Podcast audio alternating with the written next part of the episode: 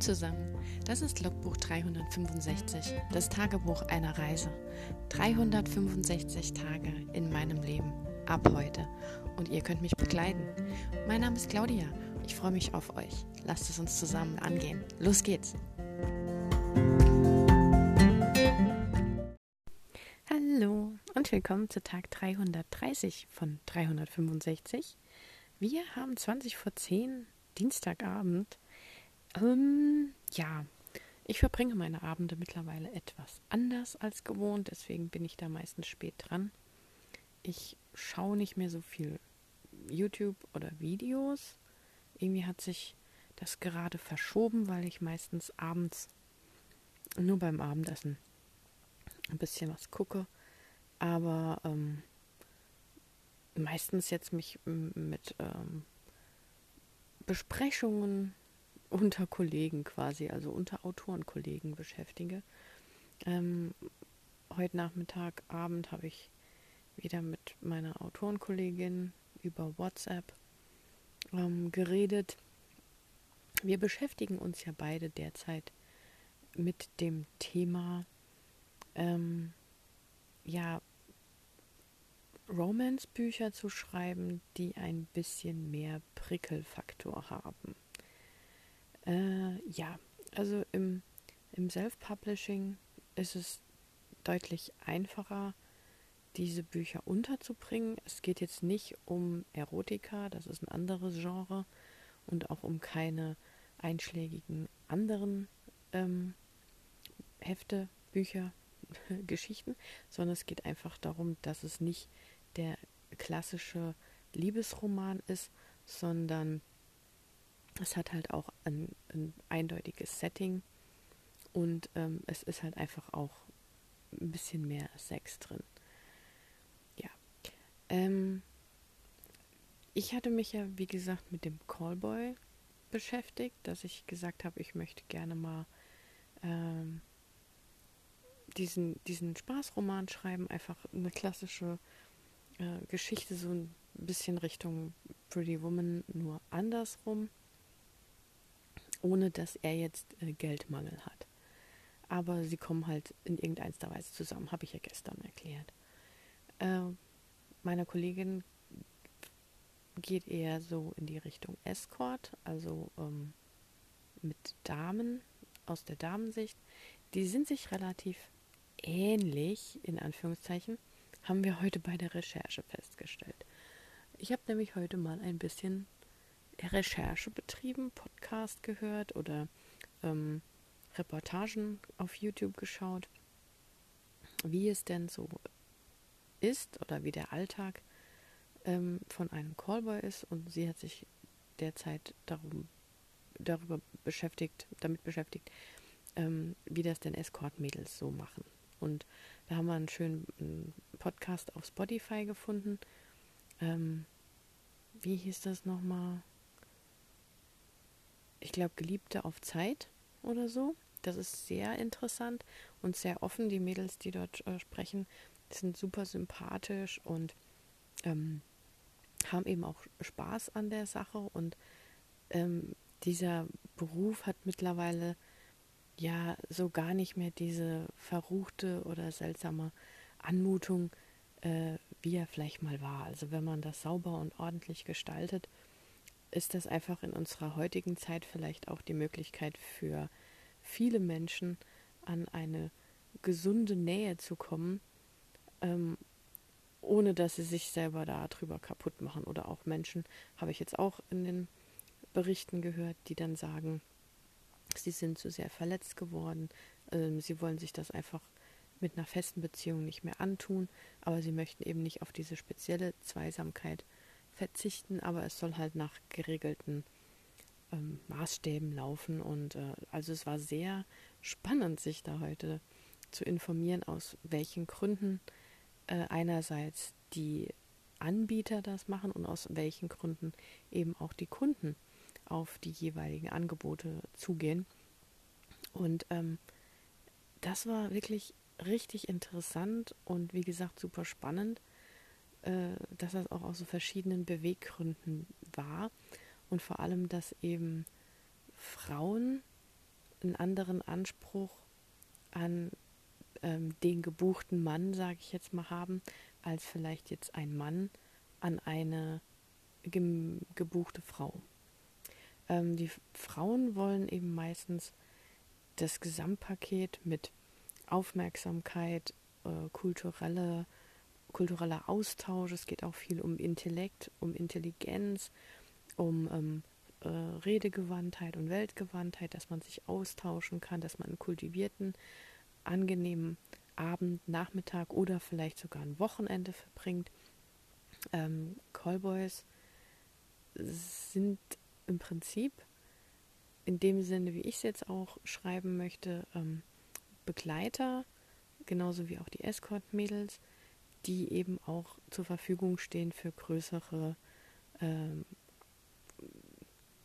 größere Buchungen. Also zum Beispiel jetzt ein Wochenende, ein Ausflug in, in, in Urlaub oder sowas. Ähm, Wellnessurlaub, Skiurlaub, äh, Strandurlaub, was weiß ich aber halt auch einfach nur Theater oder Museum, dass man einfach wirklich ähm, Frauen hauptsächlich darauf aus sind, also jetzt zumindest in den Beiträgen, die ich gehört habe, dass man eben diese, diese äh, intellektuelle Unterhaltung auch hat. Zusätzlich mit der Aufmerksamkeit und der Zärtlichkeit, die man bekommt und dann unter Umständen auch äh, den Sex. Also es geht nicht in allen diesen ähm, Buchungen darum, dass die Frau auf jeden Fall nur den Sex möchte, sondern es geht halt einfach um die, auch um die intellektuelle Stimulanz. So, nennen wir es mal so. Ähm, das fand ich sehr, sehr interessant und spannend und ähm, auch von der Callboy-Sicht, äh, von den Agenturen oder auch wenn sich Männer zusammentun unter eine unter ein Agenturdach zusammenstellen, wenn die sich neue Kollegen suchen, das sind halt auch die Voraussetzungen dementsprechend. Also der Mann muss gepflegt und möglichst gut aussehend sein. Er muss ähm, verschiedene Sprachen auch können. Er muss einen gewissen Intellekt vorweisen. Er muss sich aber auch gleichzeitig zurücknehmen können, weil ja ähm, das eine Dienstleistung ist und der Gegenüber zählt und nicht man selbst. Also es geht nicht darum, sich als Mann zu profilieren, Wobei viele äh, Callboys eben auch sagen, ähm, dass die Art dieser Beschäftigung eben ihnen eben auch einen, einen mega Ego-Boost gibt und auch ein Selbstbewusstsein, weil wenn man sich so den Frauen gegenüber verhält, wie die es eben sich wünschen, ähm, und man sie dementsprechend behandelt, bekommt man natürlich auch dementsprechend zurück. Und das ist halt auch eine interessante Wahrnehmung, dass der Mann, der die Frau so behandelt, wie sie es gerne hätte, eigentlich seinen Ego-Boost darüber bekommt, dass sie ihn natürlich dann anhimmelt, weil das ist ja das, was den Mann dann in den Augen der Frau sexy macht, dass er für sie da ist, dass er ein offenes Ohr hat, dass er sich auf ihre Bedürfnisse einstellt, dass er mit ihr redet, dass es halt ein vernünftiges Gespräch gibt und nicht nur dieses, warum liegt hier Stroh? Das ist, glaube ich, so der Standardspruch, der immer gern benutzt wird. Ja, das war auf jeden Fall sehr, sehr interessant und äh, spannend. Und äh, ja, dann habe ich heute Abend noch äh, Cover mitgestaltet, also Buchcover. Dürfte mal wieder was Grafisches machen, wenn ich das nicht schon acht Stunden am Tag mache. Aber es war echt äh, interessant, weil ähm, meine Autorenkollegin hat sich heute schon ein Bild ausgesucht für ihre Reihe und hat ein bisschen rumprobiert. Ich habe ihr halt gesagt, ja, wenn sie äh, Fragen hat oder wenn ich ihr helfen kann, ich kann ihr da gern irgendwas ähm, auch drüber schreiben oder beim Gestalten helfen. Und dann kam sie heute Abend halt nochmal auf mich zu und hat gemeint, da, ich komme nicht rum, kannst du da mal gucken. Und dann habe ich ihr eben ähm, äh, schöne Schrift draufgepackt auf ihr Bild, das sie sich ausgesucht hatte. Und da war sie eigentlich sehr happy mit. Und weil ich dann, dann gerade so drin war, habe ich mir dann auch mal spaßeshalber ein eigenes Bild gesucht. Ähm, Männer sind tatsächlich ein bisschen schwieriger zu finden, finde ich jetzt. Also zumindest auf den Seiten, wo ich jetzt Möglichkeiten hatte, weil ich habe ähm, keine Lust, mir irgendwo jetzt Stockfotos zu kaufen. Ich bediene mich halt jetzt zum Üben und zum Ausprobieren einfach immer noch auf Unsplash, weil ich verkaufe es ja nicht und mache das ja nur für mich zum Spaß. Da sind dann wenigstens auch keine Wasserzeichen drauf und es sind gute Fotografien. Das bleibt ja auf jeden Fall bestehen. Und ähm, ja, aber das Unsplash ist halt sehr kreativ und auch sehr kulturell. Und ähm, da findet man jetzt halt nicht unbedingt, also zumindest habe ich jetzt in der Kürze jetzt nicht äh, so viele Fotos für ähm, Männer und Frauen gefunden. Also jetzt auf einer Stockfoto-Website werden ja auch absichtlich Fotos von dem gleichen Model in verschiedenen Posen geschossen, dass man dann eben, wenn man eine andere Handhaltung oder eine andere äh, Drehung vom Gesicht oder eine andere Körperseite äh, oder sowas braucht, hat man trotzdem noch das gleiche Model und kann da eben gucken. Und so ist halt Unsplash nicht. Auf Unsplash laden halt Fotografen, Künstler ihre Bilder hoch und äh, die kann man dann nutzen. Aber ähm, ja, man muss sich halt auch einfach bewusst sein, dass man nicht so eine große Auswahl jetzt zum Beispiel an Männerkörpern hat. Also und vor allem äh, werden dort jetzt auch nicht so ähm, sexualisierte Bilder gezeigt. Also da ist es ist sehr ähm, sauber, sehr ähm, wie gesagt, künstlerisch attraktiv und so, aber jetzt nicht so typisch, wie man vielleicht auf so einem Buchcover erwarten würde, so der klassische nackte Mann, der aus solchen etwas prickelnderen Liebesgeschichten drauf ist. So, also nackter Oberkörper jetzt, nicht nackter Mann, nackter Oberkörper. Aber ich habe was gefunden, der eine Jeans nur anhat und einen ähm, freien Oberkörper hat und man das Gesicht auch nicht sieht. Das war mir halt auch wichtig, weil ich will ja hier jetzt nicht irgendeine Person äh, zeigen, sondern ähm, das soll ja nur ein Feeling rüberbringen und genau. Der war auch noch schön mit so einem dunklen Hintergrund und so nur seitlich angestrahlt. Das hat eigentlich sehr schön die Kontraste gegeben und da habe ich so ein bisschen dran rumgebaut und gebosselt und darüber ist es etwas später geworden. Aber es hat super viel Spaß gemacht und gedanklich, Entschuldigung, einmal gähnen. Gedanklich bin ich jetzt noch nicht so viel weitergekommen bei meinem Projekt. Ähm, ja, aber ich fühle mich wohl. das ist die Hauptsache. Äh, schreibtechnisch werden wir sehen. Vielleicht mache ich am Wochenende mal was oder so. Und ähm, ja, das war es mal von mir heute für den Mittwoch. Dann würde ich sagen, verabschiede ich mich an dieser Stelle und ihr hört dann, nein, für den Dienstag, Entschuldigung, ich verabschiede mich für den Dienstag und ihr hört jetzt gleich den Mittwoch. Bis dann, macht's gut. Ciao. Hallo und willkommen zu Tag 331 von 365. Wir haben Viertel nach sieben, der nächste Tag morgen. Ähm, ja, ich habe es gestern Abend nicht direkt vergessen, aber es war einfach schon super spät und ich dachte, bevor ich mich jetzt ähm, ins Bett lege und noch einen Podcast aufnehme, mache ich das morgen früh, während ich meinen Kaffee koche, was ich jetzt gerade tue und äh, erzähle euch so ein bisschen, was gestern war. Ist ja momentan eh nicht so viel. Ähm, ich habe mich gestern hauptsächlich wieder damit beschäftigt, weiter Recherche zu betreiben für das Callboy-Projekt. Das lässt mich tatsächlich nicht los. Es gibt wunderbare Podcasts zu dem Thema. Also man muss wirklich sagen, ähm, die ganzen neuen Medien werden auch sehr gut dafür genutzt. Ich sage jetzt mal, um für Aufklärung zu sorgen oder sich zu informieren. Da wird offen drüber gesprochen, wie sich, ähm, ja, wie, wie Call Girls oder Escort Mädels vorgehen. Und ähm, ich habe gestern, wie gesagt, mich mehr so auf die Richtung Call Boy spezialisiert. Ähm, wie denen ihr Alltag so aussieht, wie sie zum Beispiel Familie und ihren Beruf unter einen Hut bringen.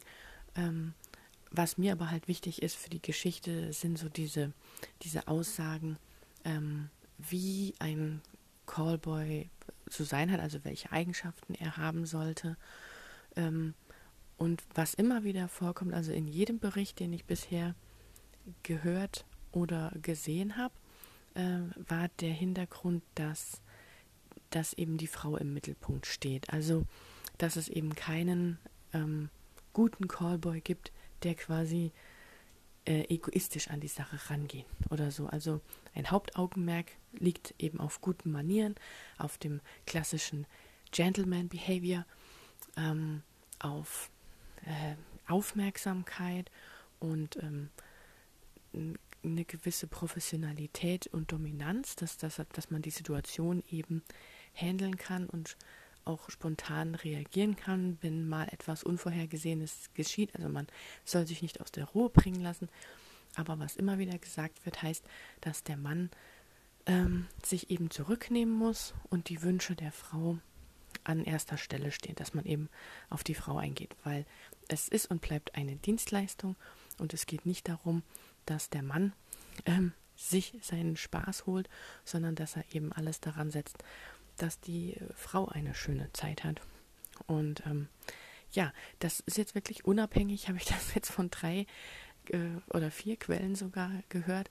Und ähm, ich glaube, das ist auch so dieses Geheimnis daran, ähm, was vielleicht auch Frauen, die sich das leisten können, ähm, selbst wenn sie in einer Beziehung sind oder in einer Partnerschaft oder die Möglichkeit hätten, einfach in einer Bar jemand mitzunehmen, was Frauen dann doch dazu bewegt, ähm, sich das zu kaufen, was sie möchten.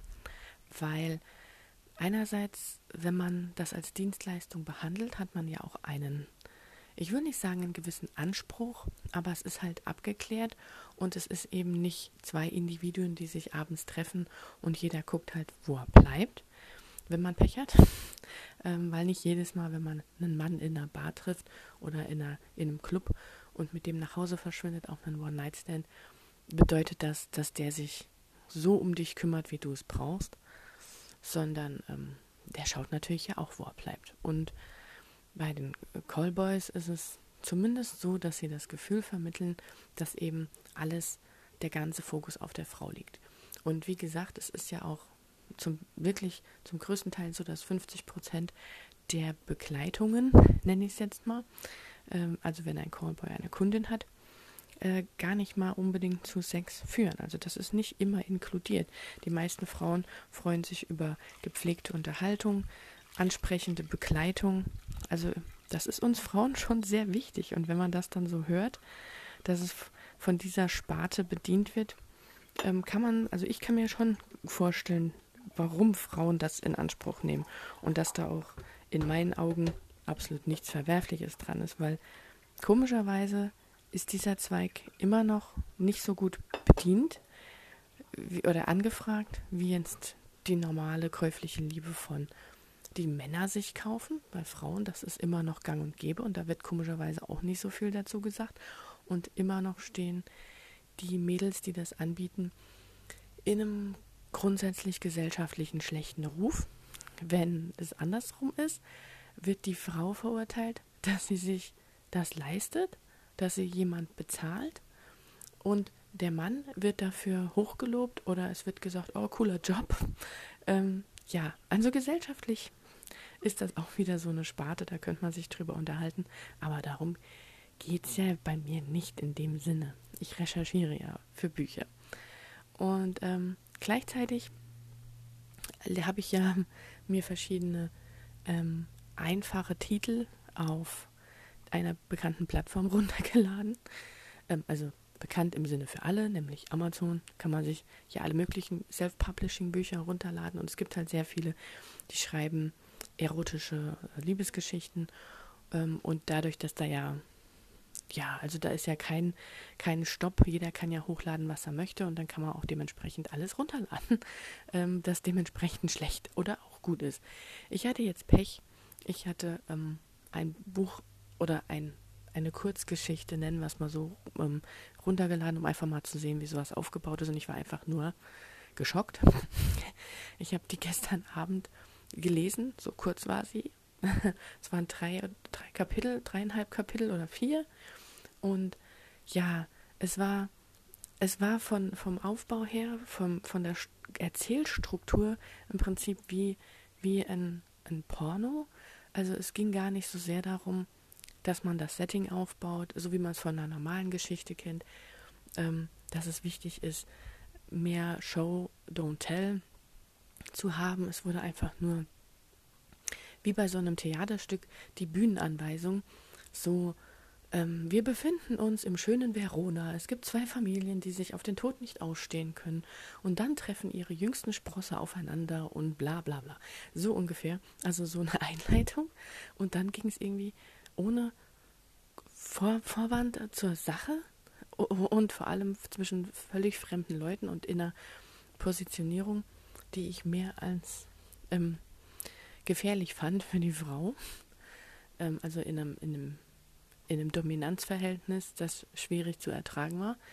Äh, ja, und auch die, die Sexszene war so schlecht geschrieben. Also ich muss wirklich sagen, ich habe viel bessere Sexszenen in einem New Adult Roman gelesen, wo die Sexszene oder der Kuss alleine über mehrere Seiten ging.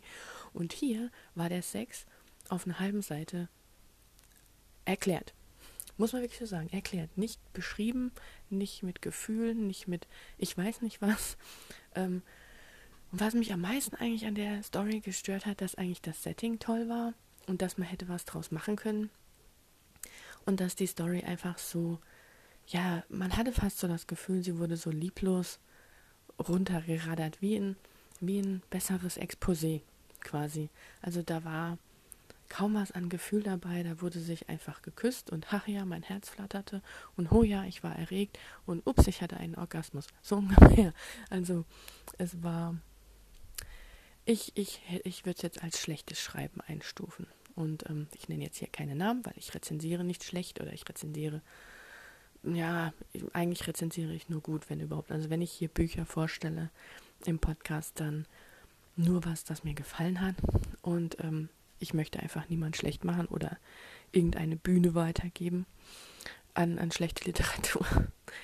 ähm, ja, auf jeden Fall hat mir das Lesen von diesen ähm, Romanen nichts geholfen. Also ich habe wirklich schon bessere Sachen gelesen, auch von V. Keeland und ihrer Co-Autorin. Die schreiben ja auch so sehr prickelnde äh, Contemporary-Geschichten und da hatte ich ja ähm, A Second Chance heißt das, glaube ich. Ich weiß gar nicht, wie es auf Englisch heißt. Ähm, ich habe es auf Englisch gelesen. Also die schreiben ähm, so verschiedene Reihen mit ähm, richtig interessanten Männern, wo es auch richtig heftig zur Sache geht im Bett oder auch mit ähm, so, so, so Befriedigungsszenen, wie auch immer. Aber äh, da ist halt noch Story hinten dran. Äh, da, da findet ein Roadtrip statt, zum Beispiel das, was ich gelesen habe. Und sie will ein neues Leben aufbauen und er fährt halt mit, weil sein Motorrad einen Platten hat, glaube ich.